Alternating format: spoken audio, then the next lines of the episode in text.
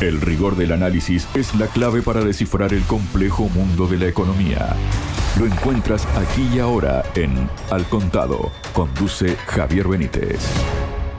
Hola, bienvenidos. Les habla Javier Benítez. Las grandes empresas de la zona euro están subiendo los precios a un ritmo más lento y preparándose para una recesión, ya que los elevados costes de los préstamos y la inflación frenan la demanda, según una encuesta del Banco Central Europeo publicada este viernes. Para hablar sobre este tema y temas vinculados, estoy junto al director del Centro de Investigaciones en Política y Economía, CIEPE, Walter Formento. Walter, bienvenido a Radio Sputnik. ¿Cómo estás? Hola Javier, un gusto poder estar charlando con vos en Radio Sputnik. Muchísimas gracias Walter. Bueno, la cuestión es que los resultados, Walter, de la encuesta que se presentaron a los responsables de la política monetaria del Banco Central Europeo en su reunión de esta semana reforzaron probablemente los argumentos a favor de mantener los tipos de interés el jueves y aplazar cualquier debate sobre otras formas de endurecimiento monetario. El Banco Central Europeo, en resumen de los resultados, comunicó que en promedio los contactos describieron un empeoramiento de la actividad coherente con una leve contracción de la producción para el tercer y cuarto trimestres de 2023, así como una moderación del crecimiento de los precios. Los sectores con peores resultados se mantuvieron débiles durante más tiempo de lo esperado mientras que algunos de los motores del crecimiento de los sectores con mejores resultados empezaron a debilitarse.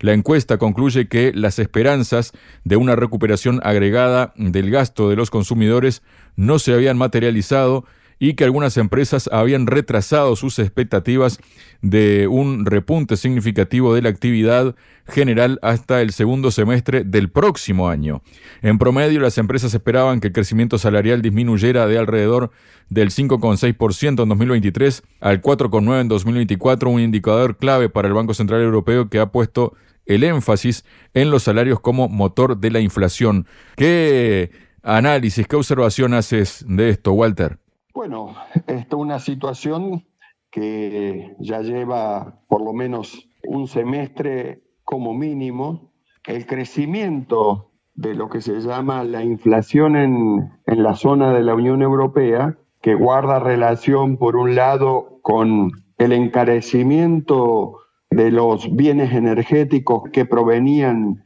de Rusia a través del Nord Stream, luego de su destrucción, encareció en un 30% la energía porque pasó a proveerse desde Estados Unidos de la zona del gas y el petróleo de enquisto, a eso se suma una situación que es el encarecimiento de la energía en Francia a partir de la crisis en Níger. A esto habría que agregarle la propia situación de crisis que impacta en toda la economía real de la Unión Europea, que guarda relación con la decisión de Christine Lagarde y el Banco Central Europeo de permanentemente encarecer el euro, generando un proceso inflacionario artificial desde el Banco Central Europeo, Banco Central Europeo que no controlan los actores de la economía real europea porque es controlado por los grandes actores del poder financiero en Davos. Esto impacta sobre la situación social, generando un ascenso del mal humor social en todo el pueblo de la Unión Europea, que es importante tener en cuenta porque esto se da en un marco de guerra no solamente en la zona Ucrania, sino también en la zona que tiene que ver con Israel y Palestina. Claro, Walter, justamente a eso iba, ¿no? Porque el, posicionamiento que ha asumido la Unión Europea o varios de sus líderes, mejor dicho, entre los que se destacan la propia presidenta de la Comisión Europea o, por ejemplo, el canciller alemán Olaf Scholz, ¿no? Que también la presidenta de la Comisión Europea es alemana también, ¿no? Y fue en su momento ministra de Defensa. Estas cosas también eh, tienen un impacto porque están mirando de reojo lo que está viendo el sur global, como ellos le dicen, lo que están haciendo en Europa y cómo puede repercutir en las economías europeas, ¿no? Claro, lo de la alemana que dirige la Unión Europea es un discurso que de alguna manera trata de este, sobrevolar la crisis en la que se encuentra la Unión Europea propia propia de una realidad donde este, los grandes actores financieros que controlan los bancos centrales de la región, eh, esos actores financieros tienen la decisión de que la Unión Europea este, sea un actor cada vez más activo en la guerra en la guerra en Ucrania y en la guerra en el Medio Oriente. Para esto, la OTAN ha movilizado dos, grandes portaaviones desde Estados Unidos que ya están a punto de entrar en el Mediterráneo. Eh, y, digamos, estos actores norteamericanos y británicos que tienen centro en la City financiera de París y, y de Londres, tienen la decisión de conducir a la Unión Europea a la primera línea de confrontación, tanto en Ucrania como en, en Palestina, que en realidad la confrontación no es este, con Palestina, sino que tiende a escalar porque tiende a ser una confrontación que involucre a Irán, a Emiratos Árabes Unidos, Arabia Saudita, es decir, una, un conflicto que para la OTAN y para Davos debería recuperar el control de la, de la zona de petróleo y gas fósil que hoy está en el marco de los BRICS.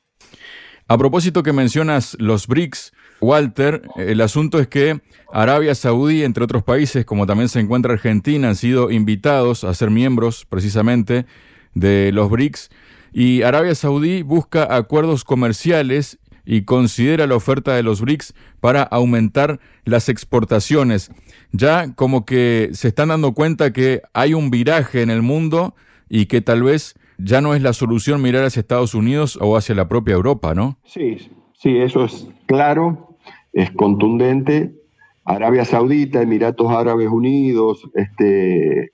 toda la zona del petróleo y gas fósil de, del Medio Oriente incluido, incluido el área de Irán, eh, tienen, tienen ya este, sus miradas puestas en el, en el núcleo central de los BRICS, que es China, India y Rusia, que son los grandes motores de la economía internacional y lo que están explicando eh, la economía real y el ascenso de la economía real, y por lo tanto eh, los grandes actores del petróleo y gas fósil del Medio Oriente tienen muy claro, por lo menos hace seis años, que ese, ese es su lugar en el mundo, en este nuevo mundo. Así como, así como en 1950, 1973, ellos quedaron bajo la órbita de, Estados Unidos y Gran Bretaña, pues eran, eran los vencedores de la Segunda Guerra Mundial en el ala occidental. Bueno, hoy saben concretamente que los nuevos motores estratégicos del mundo guardan relación con China, India, Rusia, pero particularmente el mundo de los BRICS, que incluye a África e incluye a toda este, Suramérica. Justamente nos quedamos un momentito ahí con Arabia Saudí, Walter, porque las autoridades de ese país o de ese reino están explorando acuerdos comerciales con una lista ambiciosa de países, según dijo Faisal al-Ibrahim.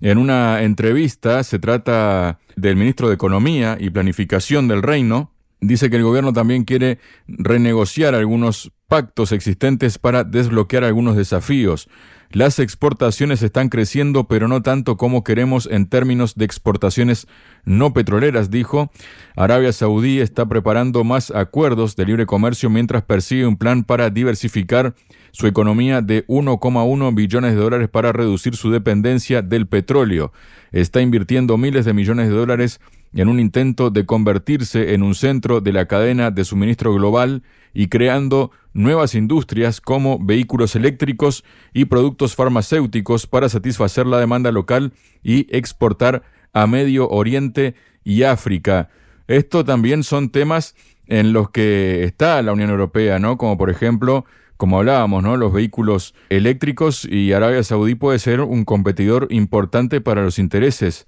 del bloque comunitario, Walter.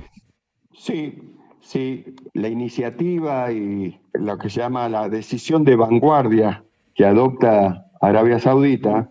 eh, con, la, con esta decisión de diversificar su estructura productiva hacia las industrias de valor agregado,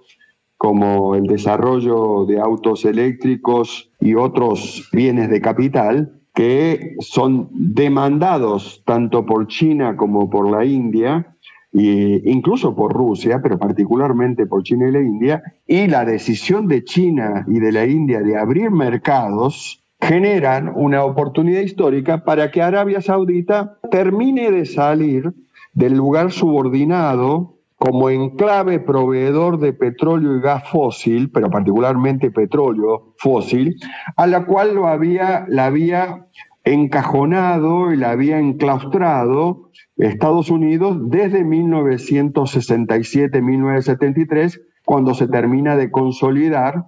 este, toda la zona del Medio Oriente con centro en, Arabia Saudita como el área de petróleo y gas fósil subordinada a la nueva, al nuevo poder norteamericano que tenía expresión tricontinental, es decir, ya no solamente con centro en Estados Unidos, sino también en Europa y en Japón, todo coordinado por esta oligarquía financiera norteamericana que este, despegaba como el gran actor eh, que había ganado en la Segunda Guerra Mundial, pero que particularmente había llevado la guerra de Vietnam al extremo de los países del Oriente este, y por lo tanto había sentado posición en todos esos lugares. Digo, de esa situación geopolítica histórica Estamos hablando, cuando empezamos a hablar de que Arabia Saudita y particularmente todo el Medio Oriente está ya formando parte, por lo menos desde el 2016, como en sus inicios, de este nuevo mundo multipolar, eh, donde los grandes motores de la economía real empiezan a ser este, China, India, Indonesia, Rusia, eh, y donde siempre tuvieron un lugar destacado tanto Alemania, Francia e Italia. Lo que pasa que la presión de la OTAN en la destrucción del Nord Stream 1 y 2 y luego en, hacer todo el proceso de desestabilización en la zona de Medio Oriente a partir de esta nueva pseudo guerra este, de Medio Oriente, tiene todo el objetivo de hackear y encajonar la realidad este, de la Unión Europea en cuanto a sus salidas estratégicas. En síntesis, Davos y la OTAN buscan que, toda la Unión Europea quede subordinada a la estrategia de la OTAN y de Davos. Justamente hablando sobre el tema también del petróleo que has mencionado, Walter, ¿no? La cuestión es que se conoce que las importaciones estadounidenses de crudo por vía navegable procedentes de miembros de la OPEP Plus entre ellos Arabia Saudí, ha disminuido de forma constante durante el último año, lo que ha reducido aún más la oferta en Estados Unidos y ha apoyado a otros mercados, entre ellos el europeo, según datos de flujos y analistas. El descenso de las importaciones estadounidenses coincide con los recortes de suministro de la OPEP y Rusia y otros aliados, con los recortes voluntarios adicionales de Arabia Saudí y Rusia de 1,3 millones de barriles por día. Una decisión de Riad y Moscú de prorrogar los recortes voluntarios hizo subir los precios del crudo por encima de los 90 dólares del barril a fines de septiembre. También redujeron el suministro de crudo, en particular de los grados agrios antes de la temporada de calefacción de invierno boreal.